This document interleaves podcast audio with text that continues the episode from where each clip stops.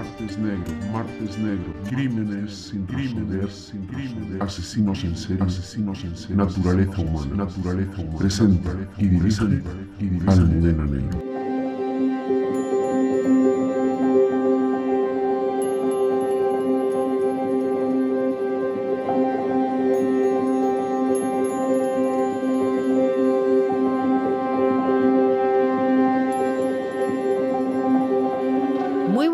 Amigos de Martes Negro, comenzamos otro día hablando de maldad, de maldad en estado puro.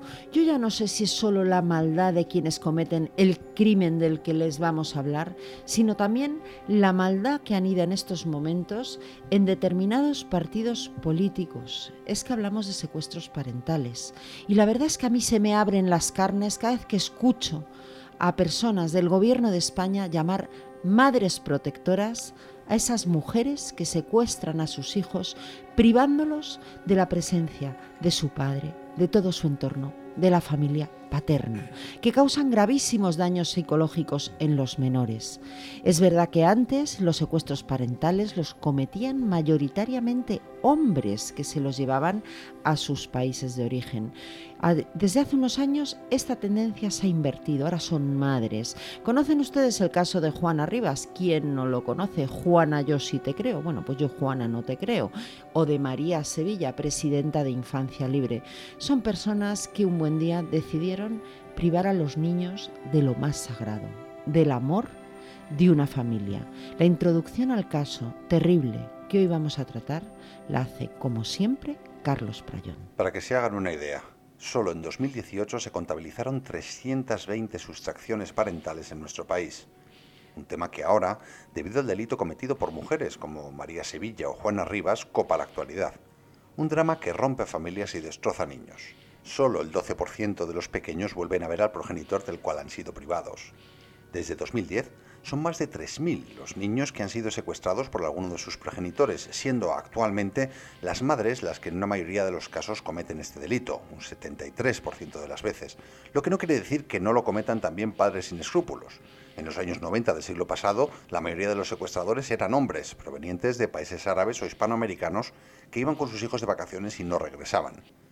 Hoy, con matrimonios mixtos entre padres de diferentes nacionalidades y culturas, el secuestro parental se ha incrementado exponencialmente. Además, el índice de separaciones o divorcios entre estos matrimonios es mucho mayor que el de parejas en la misma nacionalidad y cultura. En nuestro Código Penal, la sustracción de menores por parte del progenitor no custodio, si es custodio es que ni se persigue, salvo con multas administrativas, es un delito contemplado en el artículo 225 bis, aunque a la hora de la verdad son muchos los padres que denuncian la inacción de la justicia ante uno de estos casos. El Código de la Haya, suscrito por nuestro país, establece dos causas por las que se rechaza la petición del progenitor que ha sido víctima para recuperar al hijo. Solo dos que exista un peligro cierto para el niño en su lugar de origen del que fue arrebatado o el arraigo. Es decir, que como el niño lleva mucho tiempo secuestrado en otro país, se considera que se le causaría un perjuicio al devolverlo a su origen. Este último supuesto, el arraigo, es el que alegan los secuestradores parentales, que saben bien que la justicia es lenta, para quedar impunes por su delito y no devolver al menor.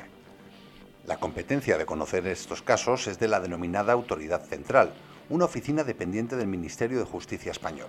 Este organismo recomienda presentar de forma inmediata una solicitud de restitución ante el Ministerio de Justicia si el país es de la Unión Europea o ha firmado la Conferencia de la Haya del 25 de octubre de 1980 sobre aspectos civiles de la sustracción internacional de menores. Si no es país firmante, se aconseja poner el caso en conocimiento del Ministerio de Asuntos Exteriores, que informará a la embajada o consulado correspondiente. Además, hay que iniciar en el país en que se encuentre el menor ante esos tribunales un procedimiento judicial de restitución y poner la correspondiente denuncia ante la policía en nuestro país. Si usted está viviendo uno de estos terribles casos, puede contactar con el Ministerio de Justicia en el correo electrónico sustraccionmenores.mjusticia.es y con el Ministerio de Asuntos Exteriores en jurídicos.consulares.maec.es y debe de saber que la autoridad central debe asignarle gratuitamente un abogado de Estado para iniciar el procedimiento de devolución del menor.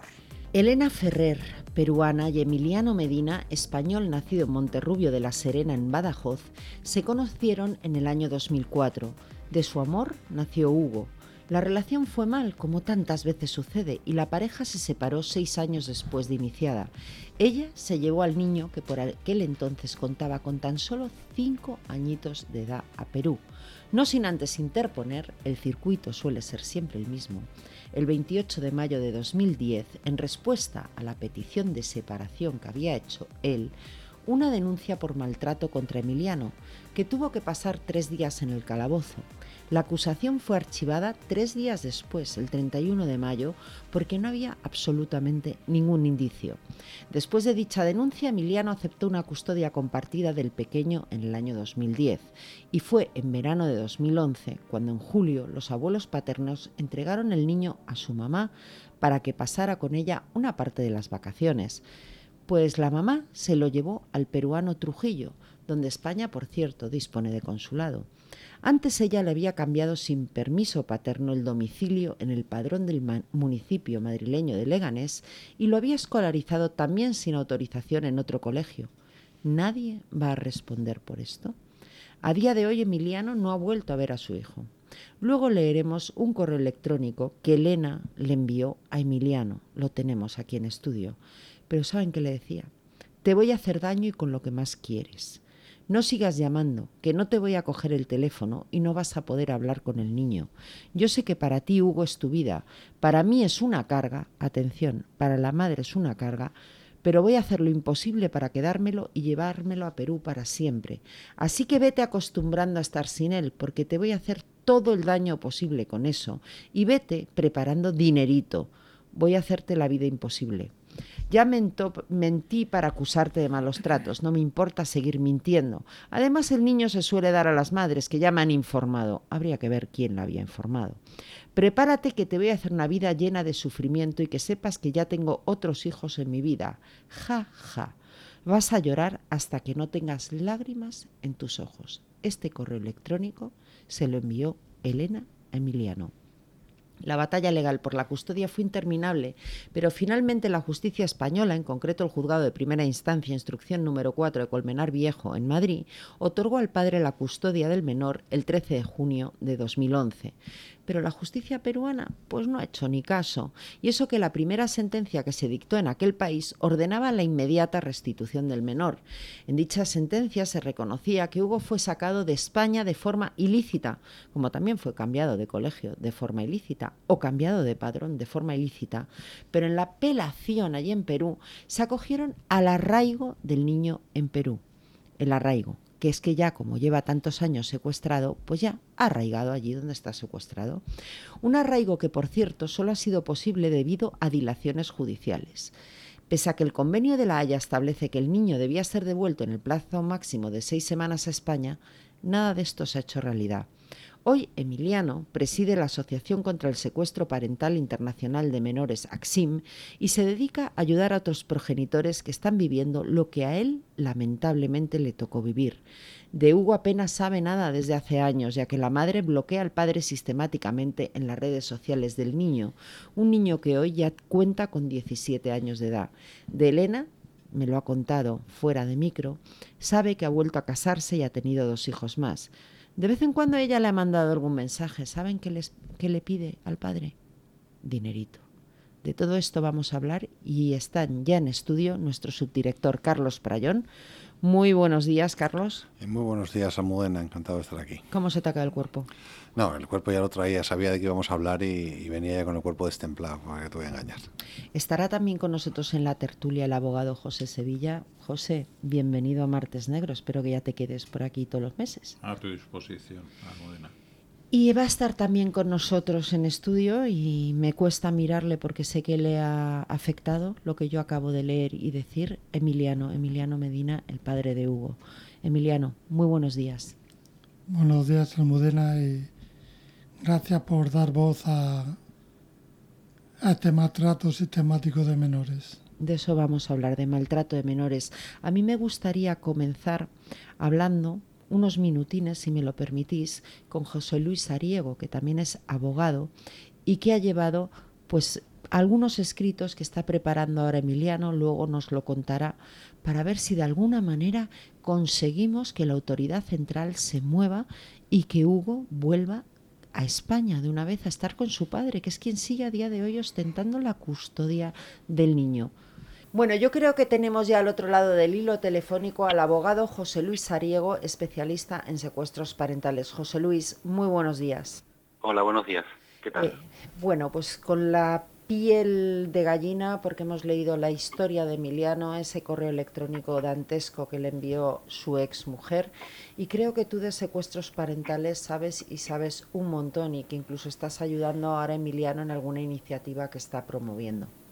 Sí, bueno, yo saber no sé un montón, simplemente que da la, ha dado la casualidad de la vida de que me haya tocado ser abogado de muchos progenitores cuyos hijos han desaparecido tras un secuestro parental, ¿sabes? y, de todos los que llevas, ¿con cuántos acaba la historia con éxito?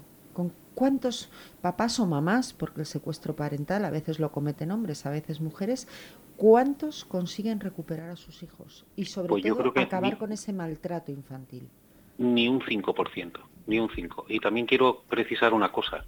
Eh, más del 90% de los secuestros parentales se hacen por parte de las madres, ¿eh? por lo menos en los últimos 10 años. Es que lo hemos contado en la introducción, José Luis, que antes eran los hombres los que mayoritariamente secuestraban a sus hijos y ahora desde hace unos años, desde hace 10 años, efectivamente son las mujeres las que mayoritariamente secuestran, con casos que todos conocemos como Juana Rivas o María Sevilla como grandes ejemplos por citar algunos. Pero es que hay muchísimos, ¿verdad? Tú mismo me decías que te han llegado un montón de casos de secuestro parental.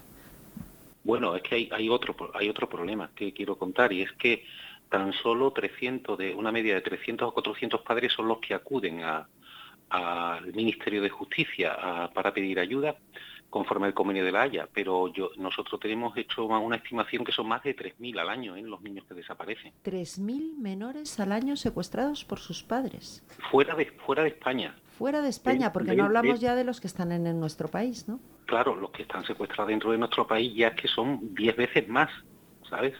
Madre mía. Son 10 veces más. ¿Y cómo atiendes como abogado cuando te llega un caso de estos? Nosotros hemos dado una serie de consejos en la introducción, ¿no? Que hay que recurrir a la autoridad central, que hay que poner la denuncia en comisaría, que hay que acudir a exteriores, etcétera, etcétera. ¿Cómo llevas tú estos casos? ¿Cómo atiendes a estos padres que tienen que estar, o madres, absolutamente destrozados, ¿no? De no, no ver a su hijo, les han quitado lo que más quieren para hacerles daño, como le decía Elena Emiliano. Mira, pues como el padre, el padre de Diana Kerr. Imagínate, el padre de Diana Kerr que no sabía dónde estaba su hija. ¿Te acuerdas? Los padres sí, de Diana Sí, perfectamente me acuerdo, ¿Eh? Juan Carlos. Que no sabían dónde estaba su hija y necesitaban enterrarla, ¿no? Necesitaban encontrar, encontrarla para poderle decir adiós y saber dónde está para ir a, hablar con ella o verla, ¿no? Aunque sea en el cementerio. Pero en este caso son padres de hijos cuyos hijos, la inmensa mayoría, no sabemos si están muertos o vivos.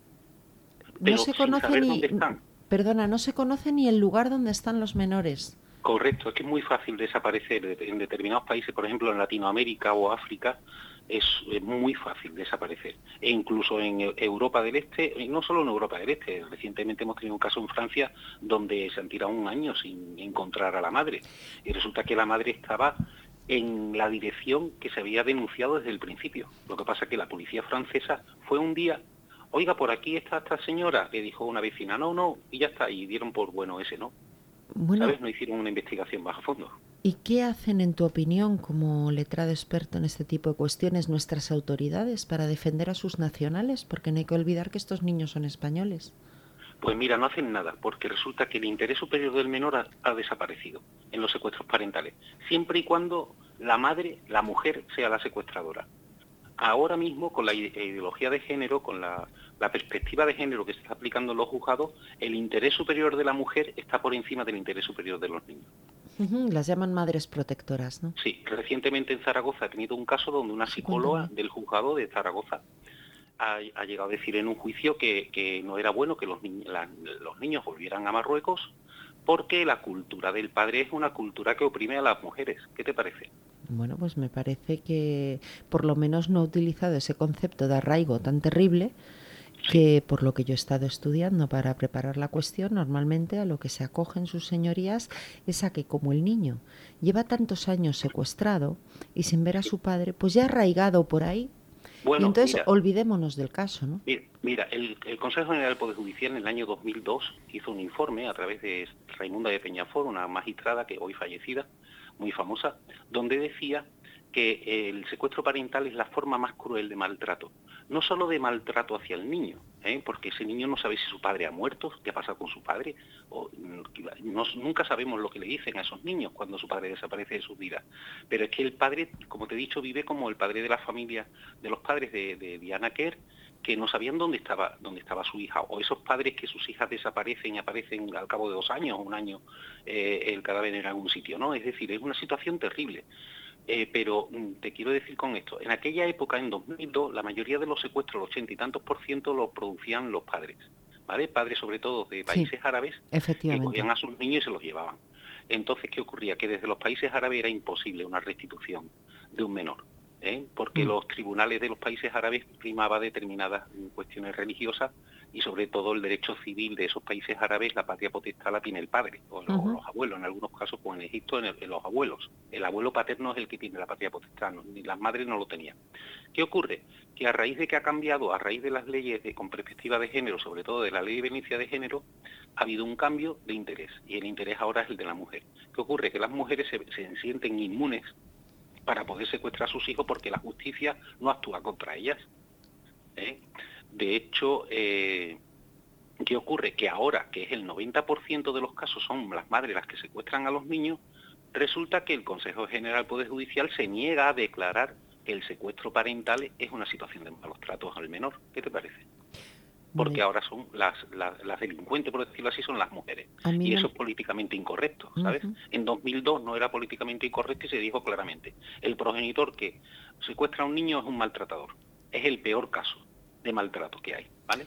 Yo desde luego estoy completamente de acuerdo porque creo que si hay una víctima principal en los secuestros parentales, los cometa el padre o la madre, evidentemente es el menor. Ese progenitor está maltratando a su hijo porque le está privando de vínculos de apego, de, afectivos, de, su entorno, de su familia, de sus amigos. Sí, bueno, ahora que hablamos tanto de medio ambiente, de su medio ambiente natural donde ha crecido, donde ha nacido, donde ha vivido. Del arraigo que luego utilizan como excusa, ¿no? Sí, pero mira, algo del arraigo también es un arma de doble, filo, porque vamos a ver, es como, yo siempre pongo el ejemplo en este tipo de juicios de, oiga, no pueden usted alegar arraigo porque es tanto como si ustedes me dijeran que como esta mujer lleva 20 años viviendo con su maltratador, tiene que seguir viviendo con su maltratador. No sé si me explico, es que... Pero, clarísimo. Diáfano. Como es un niño, vamos a dejarlo con su maltratador o su maltratadora que lo ha secuestrado. No sé si me explico. Es que algo, es como si el niño importara un. Un bledo. ¿Tienes algún caso en estos momentos de esos que te abran especialmente la carne? Pues tengo ahora mismo, creo, cuatro, cuatro casos a nivel internacional y a nivel nacional. Te puedo poner un ejemplo de esta misma tarde, donde un padre lleva dos años sin ver a su hija simplemente porque la madre no cumple. Y el juzgado pues decide que eso no es ni delito, ni es incumplimiento de régimen de, custodia, ni nada, sino simplemente va alargando el procedimiento, te mandan a un punto de encuentro como si el progenitor que no puede ver a su hija resulta que es el culpable. Oye, es que si tu hija no te quiere ver será por algo. Oiga, no, es que no es que mi hija no me quiera ver, es que la madre no lleva a la niña al sitio donde la tiene que llevar o no la entrega. Es decir, siempre la culpa al final la tiene el progenitor masculino, ¿sabes? En tu experiencia, y por tu experiencia, José Luis, cuando se producen estos secuestros parentales en nuestro país, ya que estamos hablando de ello, eh, ¿los progenitores que secuestran siguen alguna especie de hoja de ruta? Porque se conoce que, por ejemplo, todas las madres de infancia libre actuaban exactamente igual, seguían los mismos pasos. Sí, bueno, mira, de, hecho algunas asociaciones de mujeres, como por ejemplo Amubi, Tenis y tal, están siguiendo las mismas, las mismas estrategias. Sobre todo ahora se está poniendo muy de moda de cómo secuestro a mi hijo legalmente. Pues acuso al padre de abusos sexuales o de malos tratos a los niños. Sí, Emiliano lo sufrió, pero claro, en tres días le pusieron en la calle porque no había nada.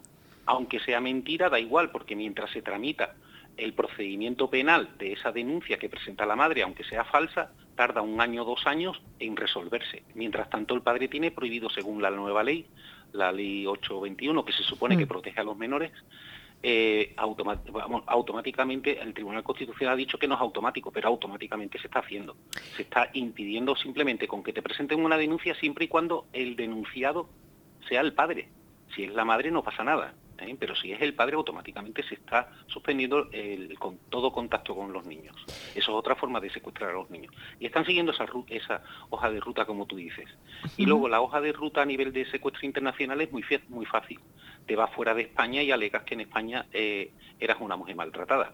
O desde Sudamérica, Latinoamérica, o desde África, o desde Europa te vienes a España, desde Portugal, he tenido un caso recientemente, la mujer cruzó la frontera abajo y dijo, soy una mujer maltratada. Automáticamente el juez dijo, como es una mujer maltratada, yo no voy a ordenar que el, el niño portugués regrese a Portugal con un tratador, sin ningún juicio. Es decir, el simple hecho de que la mujer diga que es maltratada ya se, entiende que es una presunción de culpabilidad o una presunción de que existe una situación de peligro. Es lo que intentó Juana Rivas con Arcuri, ¿no? En Italia, con las denuncias Correcto, de pero yo quiero, dejar un mensaje muy claro, si me permite. Mira, en el caso de Juana Rivas nos ha hecho un gran favor a muchos abogados y a muchos padres que, a los que defendemos, abogados como yo, en el sentido de que el Tribunal Supremo ha establecido que la víctima de un secuestro parental es el padre que ha sido, al que le han sustraído al hijo. Con lo cual, ¿qué ocurre? Que estamos consiguiendo que por la vía penal, esas madres que secuestran a sus hijos y se las llevan fuera, eh, sean unas delincuentes, pero eh, eh, el, delito lo cometen contra el progenitor, el padre, que, ha, que, ha, sufrido, en este caso, el secuestro parental. Porque te explico, si hubieran, no querían condenar a Juana Rivas a cuatro años de prisión por dos delitos de dos secuestros de niños, dijeron, vamos, ¿cómo reducimos la pena a, Juana Rivas? Pues vamos a decir que la víctima del delito es el padre. Entonces, como solamente es una persona, es un solo delito, con lo cual le cayeron dos años nada más. Y así no tenía que ingresar en prisión, ¿no? En principio. Entonces, ¿qué ocurre? Que la jurisprudencia del Tribunal Supremo nos ha, eh, facilitado que ahora ya el niño no es la víctima, sino que también puede ser eh, una la víctima, puede ser el padre. Es el padre, que les ha salido fatal.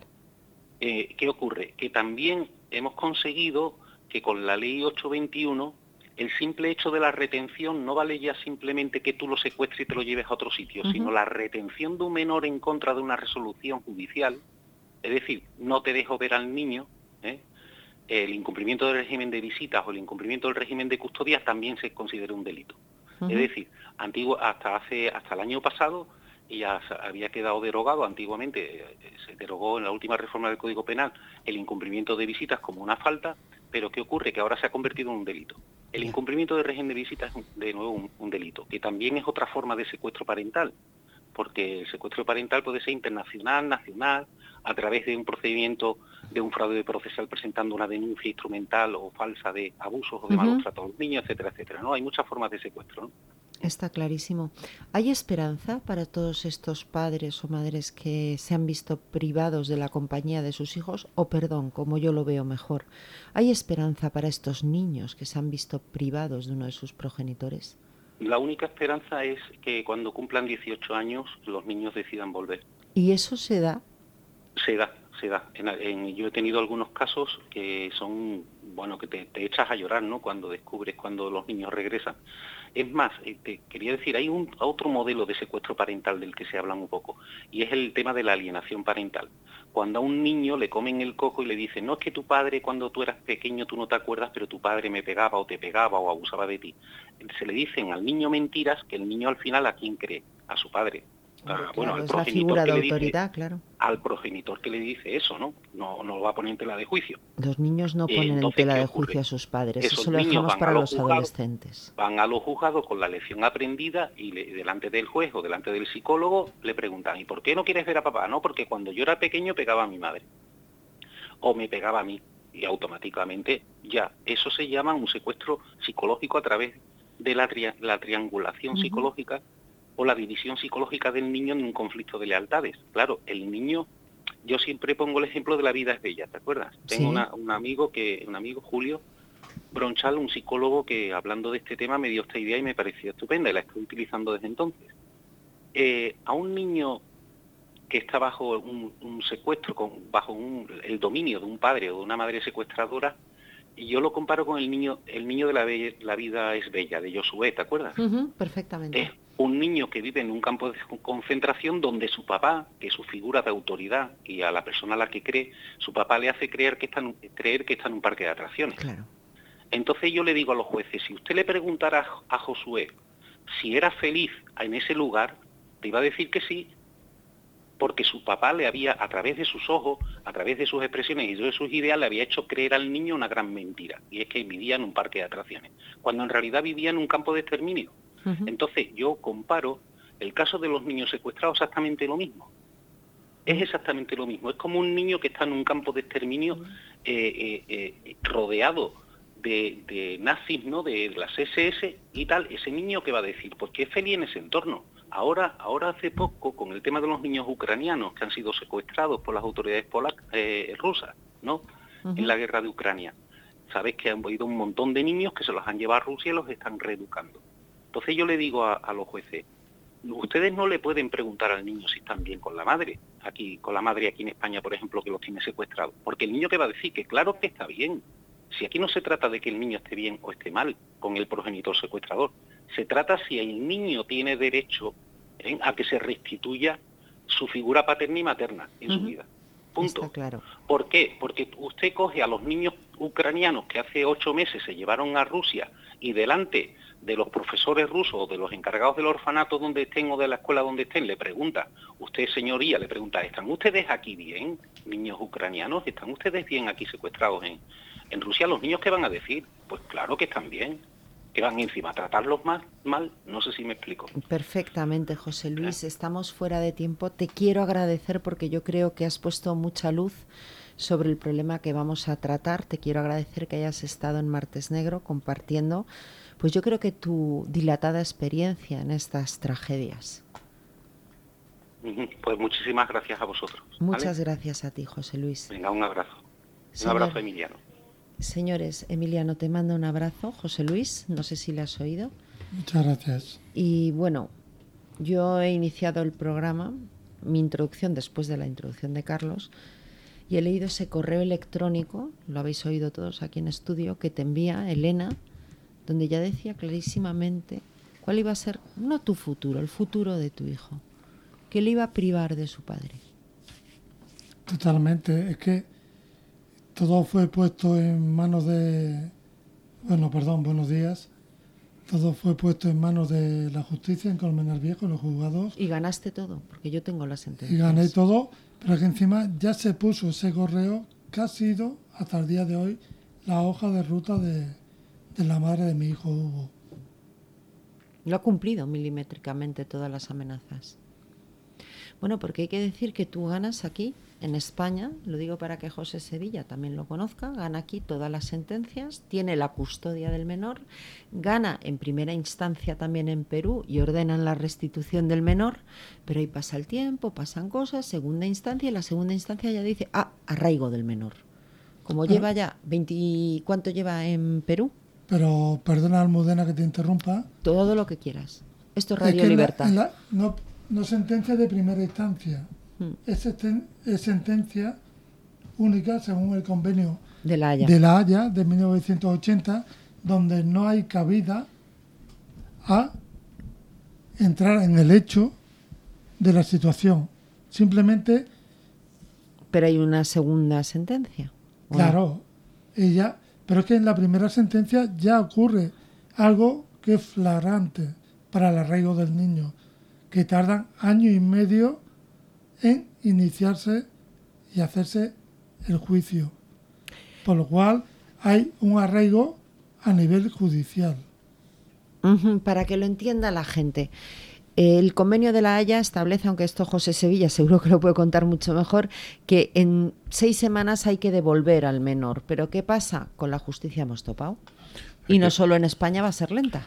Vamos a ver, el problema que tenemos son de dos naturalezas, tanto eh, a nivel de justicia española como de justicia del resto de, los países. Eso es. En España nos encontramos con que el convenio plantea, por un lado, unos plazos para la devolución del menor sin que pueda dar lugar al arraigo y por otro lado establece también las posibilidades de dos causas, que son el arraigo o el riesgo al menor, de tal manera que, como ya se ha comentado anteriormente, la hoja de ruta va por poner una denuncia basada en unos posibles malos tratos, abusos sexuales o cualquier tipo de naturaleza penal y de especial gravedad que pueda en un momento dado buscar una mínima sentencia condenatoria, por mínima que sea, para poder utilizarla en el país de origen o invocarla ante, ante el propio convenio. La justicia española está como está, absolutamente eh, saturada. Y además eh, nos encontramos con que, lamentablemente, con las nuevas legislaciones que existen, se han roto principios básicos como es el de presunción de inocencia de cara especialmente al varón. Eh, estos delitos en la actualidad son cometidos fundamentalmente por mujeres además de una manera especialmente grave en lo que son los matrimonios mixtos, entendiendo por matrimonios mixtos en los cuales nos encontramos un varón español y eh, una esposa que puede tener su origen en cualquier país del mundo. Con lo cual ya tenemos por un lado un problema grave. Pero es que si nos encontramos con que este convenio mm, tiene que la necesidad de utilizar el auxilio judicial normalmente al otro lado del océano, especialmente en el tema Hispanoamérica, nos encontramos con que ya eh, el problema se complica de una manera absoluta. ¿Por qué? Porque los países, España es un país que cumple sus tratados y los cumple tanto hasta tal punto que podemos decir, eh, sin ánimo de engañarnos, que en muchos casos estamos haciendo el canelo. No tenemos más que recordar, por ejemplo, el caso del euroorden con el tema de Puigdemont, en Bélgica, en el cual mientras eh, la justicia belga cuestionaba que España era un Estado social y democrático de derecho y que se aplicaba la ley con todas las garantías, nosotros seguíamos devolviéndole delincuentes buscados en Bélgica en base a esa misma euroorden que ellos mismos nos denegaban. ¿eh? Hmm. Pues esto mismo sucede en Sudamérica. En Sudamérica, en el norte de África, tenemos también varios casos eh, de menores que se encuentran ahora mismo en los campamentos saharauis del norte de Argelia, en la zona de Tinduf. Ocurre también con el tema de en este caso normalmente son mujeres españolas, las madres, las que han perdido sus hijos eh, casadas con personas de religión musulmana, bien en el norte de África, bien sea Marruecos o bien en los países del Golfo, en cuyo caso nos encontramos con que podemos tener todo el recorrido judicial hecho escrupulosamente en base a la legislación española y al convenio de la Haya, y lo único que tenemos es un documento y una sentencia que en muchísimos casos lo único que hace es incrementar la desesperación del padre, del progenitor, que teniendo la ley de la mano se encuentra con que no sirve para nada todo el sufrimiento y todo el camino judicial recurrido. Claro, Emiliano, es así, ¿verdad? Porque tú tienes órdenes de ejecución de cumplimiento de custodia, sentencias ganadas, pero tu hijo no aparece. Además, es una cosa bien clara lo que estás comentando. Es que en temas de sustracción internacional de menores, el arraigo hay que evitarlo y eso es lo que intenta a nivel de palabra el convenio de 1980 de la Haya. pero mi pregunta es, Emiliano, ¿tú no sientes impotencia de haberlo hecho todo bien, haber confiado en la justicia? Colmenar Viejo te da la razón, la justicia española te da la razón, la sentencia allí en Perú te da la razón y sigues sin poder ver a Hugo. Totalmente. Pues tiene que ser una impotencia absoluta. Pero una impotencia en cuanto yo, como español que soy, yo no creo en la justicia, pero ni a nivel nacional ni internacional. Bueno, la justicia te ha dado la razón, la española. Pero no ha hecho que esa sentencia se, ejecute. Por lo cual, y habiendo un menor por medio. Incluso, como bien he comentado en privado contigo, la Fiscalía del Menor ha obviado el daño que le están haciendo a mi hijo desde hace 12 años. Porque es maltrato infantil. Estamos hablando de maltrato infantil. A mí no me están maltratando. No, no, es al niño. Le están maltratando a él. No, a ti también. No, no, no, Yo soy adulto ¿eh? y yo lo asumo como padre y mi obligación que es. Vosotros podéis opinar eso y estoy totalmente de acuerdo. Para mí, si me duele mi alma, mi cuerpo, mi corazón, hmm. es por el maltrato que le están haciendo a mi hijo Hugo Medina. pero es un maltrato que no solamente sufre el menor, lo sufres tú, aunque tú lo asumas de otra forma, también lo sufren el tema de los abuelos, que se han visto privados de un contacto con, con un nieto. Eh, y por otro lado es un maltrato también que en cierta manera se extiende a toda la sociedad, porque todas las personas que conocen casos como el tuyo eh, ven la impotencia y la inutilidad en muchos casos de confiar en el Estado, máxime cuando además ahora mismo nos encontramos con que la legislación en muchísimos casos se aplica con criterios absolutamente ideológicos.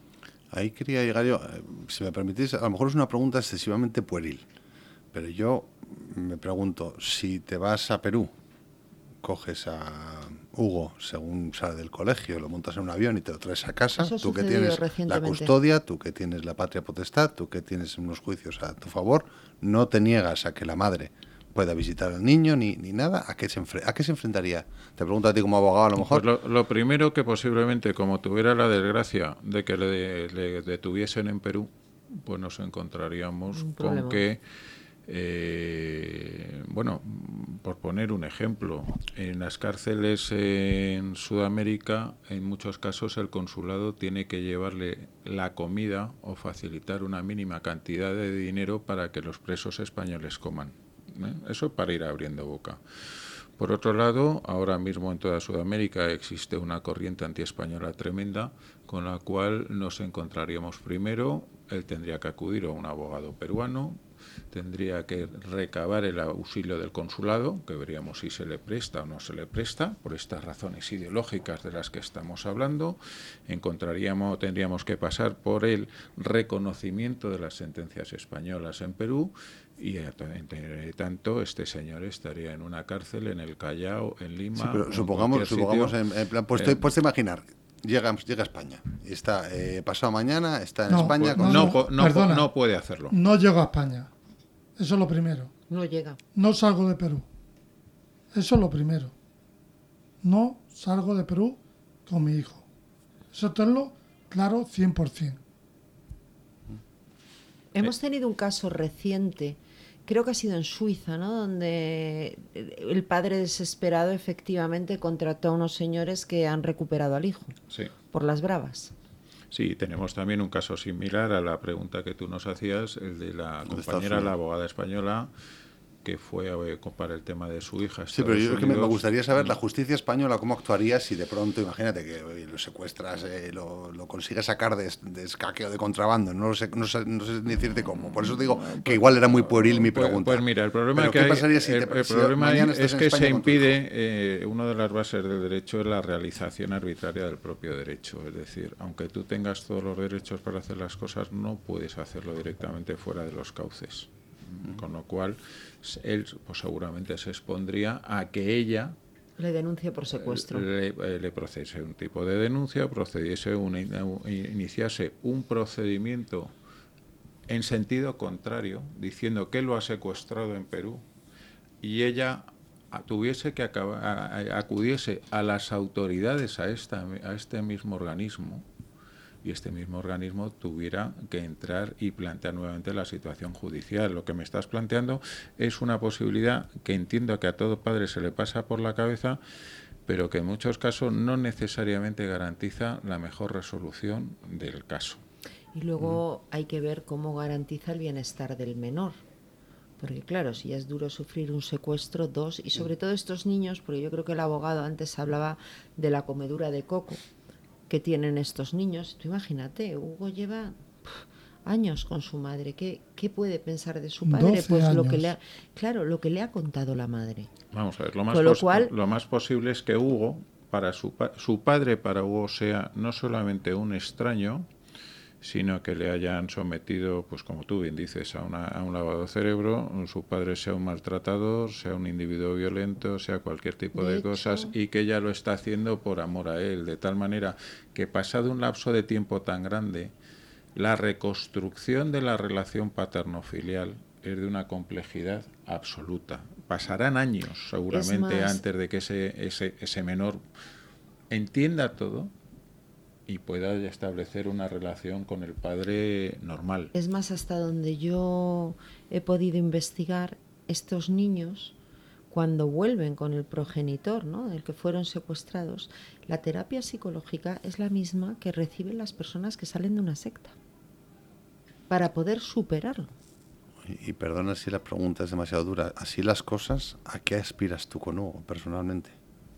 Yo aspiro... ¿Cuál es el escenario más, más, más optimista que, te planteas a medio o largo plazo? Es que tengo toda la esperanza del mundo hasta el día que me muera de que al menos pueda abrazarlo y besarlo. Bueno, soy, así.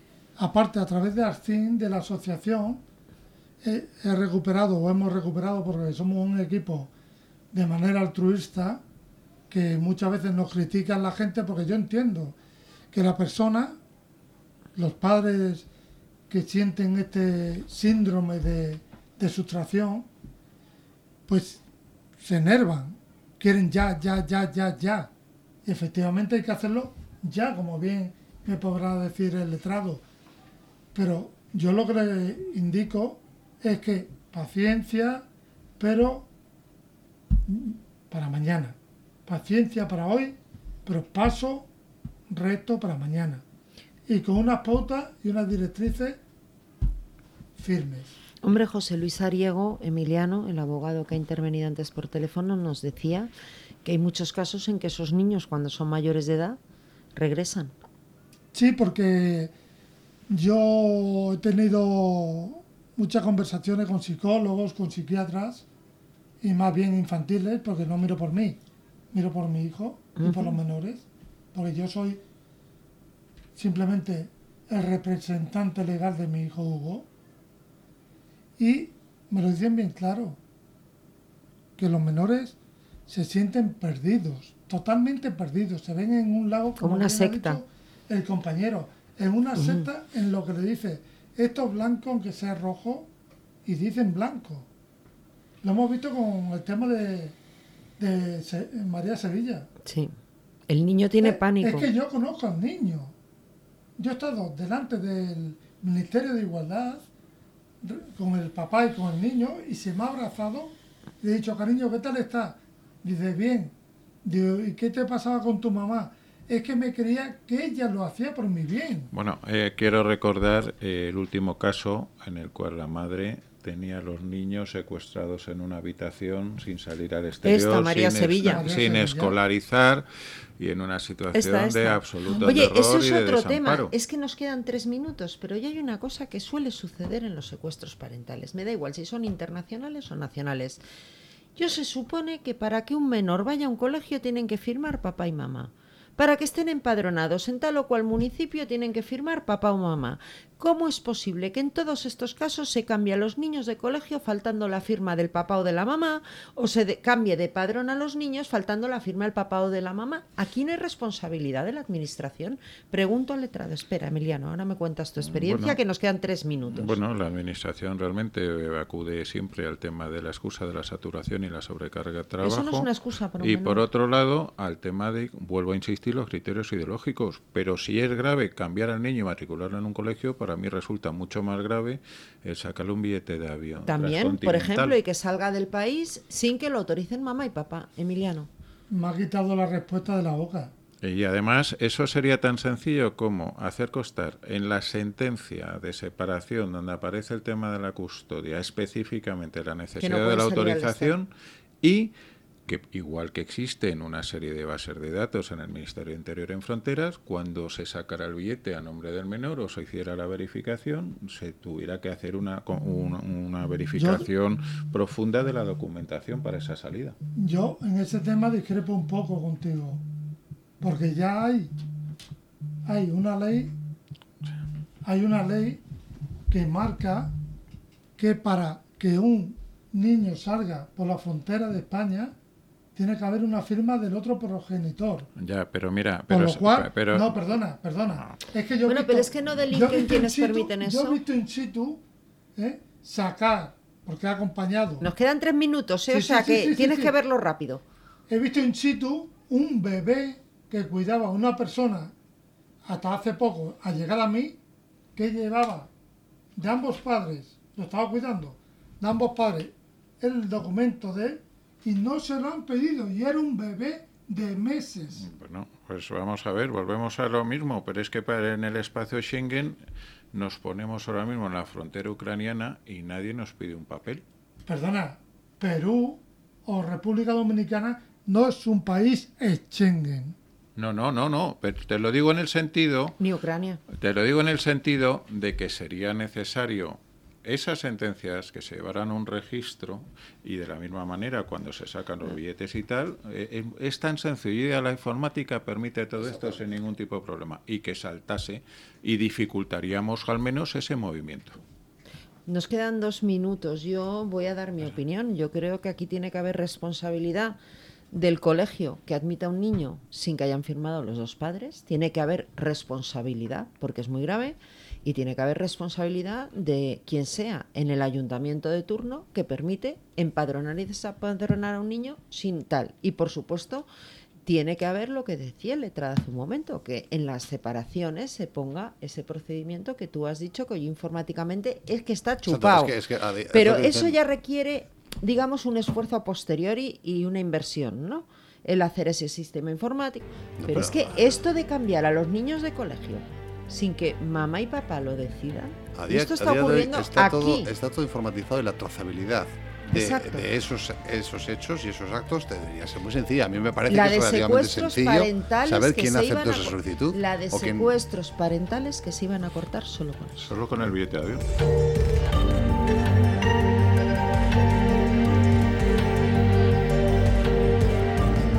Yo sé que en Martes Negro esto pasa a la velocidad del rayo, pero estamos fuera de tiempo. Vendrás otro día, Emiliano, y así ya nos cuentas lo que ahora te vas a tener que callar, porque no me queda tiempo. Mira que me gusta oírte. Y señores, esto se nos ha pasado volando, como les digo todas las semanas. Hombre, no sean demasiado buenos, que es un poco rollo. Sean un poquito malos y la semana que viene aquí, en Radio Libertad.